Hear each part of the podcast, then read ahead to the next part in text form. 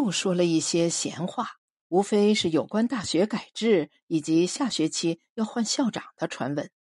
老李与连月明约了下周末打球，便各奔东西。周博士临走时看向他们，微笑了一下。连月明和思睿在这笑中都捕捉到了些微的歉意。父女两个望向他们的背影，没有说话。大约又走了一程，思睿忽而停了下来。连月明先前的预感越来越浓重，他看着思睿说：“女女。”思睿面向一张黑白照片，照片上是一对背靠背的男女，他们的头发绑在了一起，紧紧的。连月明想起家乡村口两棵枝叶交缠的榕树。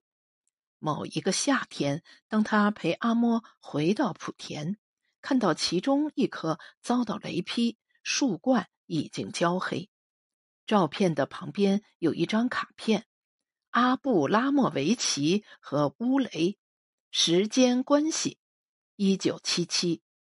但是女儿的目光并不在这照片上，越过层层的白色挡板与交错的人群。连月明也看到了远处有个坐在轮椅上的女人，这女人的轮廓让连月明感到眼熟。思睿看一眼父亲，说：“阿爸，你陪我过去。”他们走过去，越来越靠近时，连月明在空气中闻到了人们种竹的汗味儿。他渐渐屏住了呼吸，因为他终于认出轮椅上的人的面目，是女儿的男友。林昭，他确认是他，这个曾经常出入于他们家的孩子，与思睿青梅竹马，整洁与安静，有一种难以言喻的让长辈们心疼的体贴与本分。中学毕业后，林昭去了日本留学，学习艺术管理。在回来时，人长高了，头发也长了，还是很安静。来做客，无很多言语，与思睿坐在一起，仿佛一幅画儿，是那种日常的、无需多言的画儿。若是旧人，会以静好来形容，一眼可望过几十年，是人近暮年的温暖和底实。阿嬷也喜欢说，这孩子的手上有一根青蓝色的血管儿，普仙话叫老脉。作为男人是顶靠得住的，然而连月明已经一年没见到林昭了。思睿说，他经常出差，往返于欧洲和中国香港两地的一郎居多离少。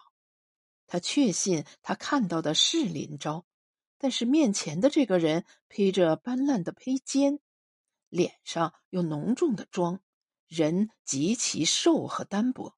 虽然撑持精神，却看得出是疲惫的。说话间，头不由自主的耷了下来，像是一片枯萎的树叶。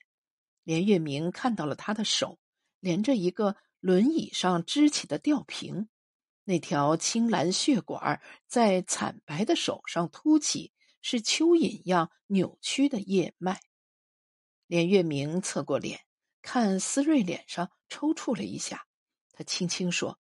阿爸，你看的没错，她现在是个女人，就快要成功了，只差一小步。他默默的收敛了目光。他说：“他没法再继续手术了，排异并发症。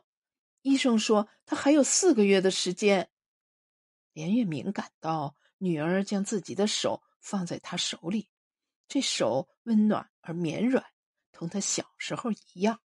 当他进幼儿园参加会考，第一次走向钢琴比赛的舞台，他都会将他的手放在父亲手里。但长大以后，他似乎很少这样了。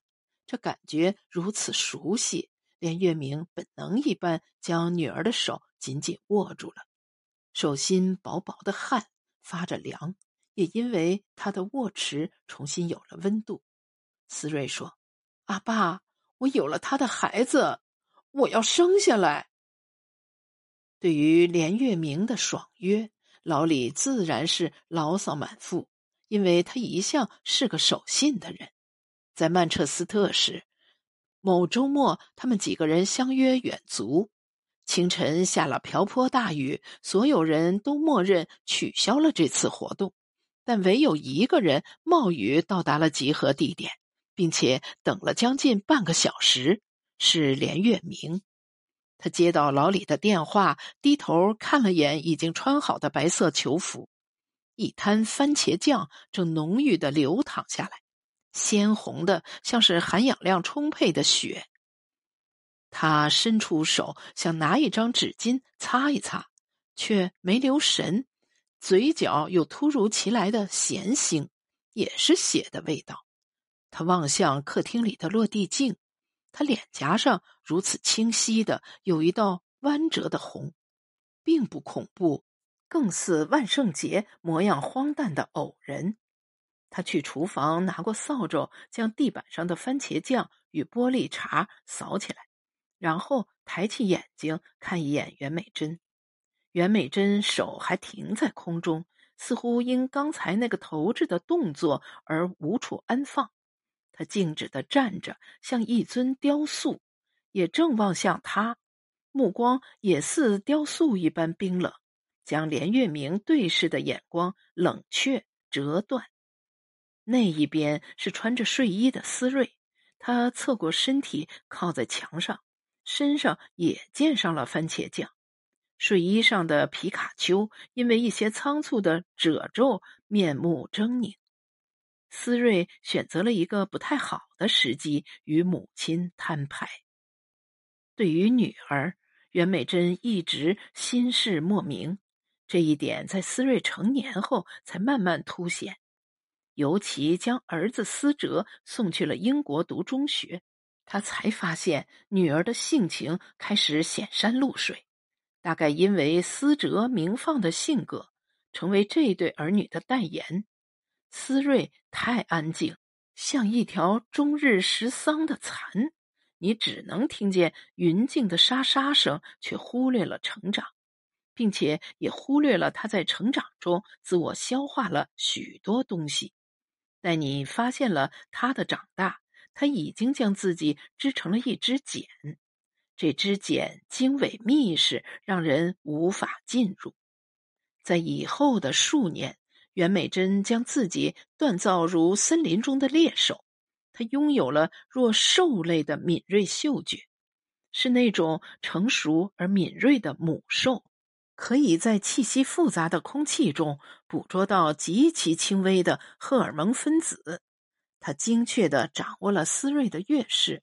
每当某个时候来临，那游动在室内的些微腥气都让她兴奋。而更让他警惕的是女儿的脸。女儿在脱去了孩子相之后，长成了一张他熟悉的脸。这张脸既不像他，也不像连月明。这张脸柔美，有着似江南人的圆润，眼里含笑有主张。这是他母亲的脸。他想，隔了这么久，这张脸终于又从他的生命里浮现出来，如此出其不意又顺理成章。出于某种本能，他开始想要去呵护。然而思睿却显然的对这忽然的接近存有疑虑。尽管他见过外婆那张模糊的照片，却只当是家庭历史的残迹，更不可想象自己成为一个已逝去者的附着。思睿对母亲的疏离与对父亲的亲近与依赖同奏共穷，这日益成为某种默契。此时，袁美珍充分的相信丈夫已和女儿成为共谋。她舔一下干涸的嘴唇，扬了扬手中的验孕报告。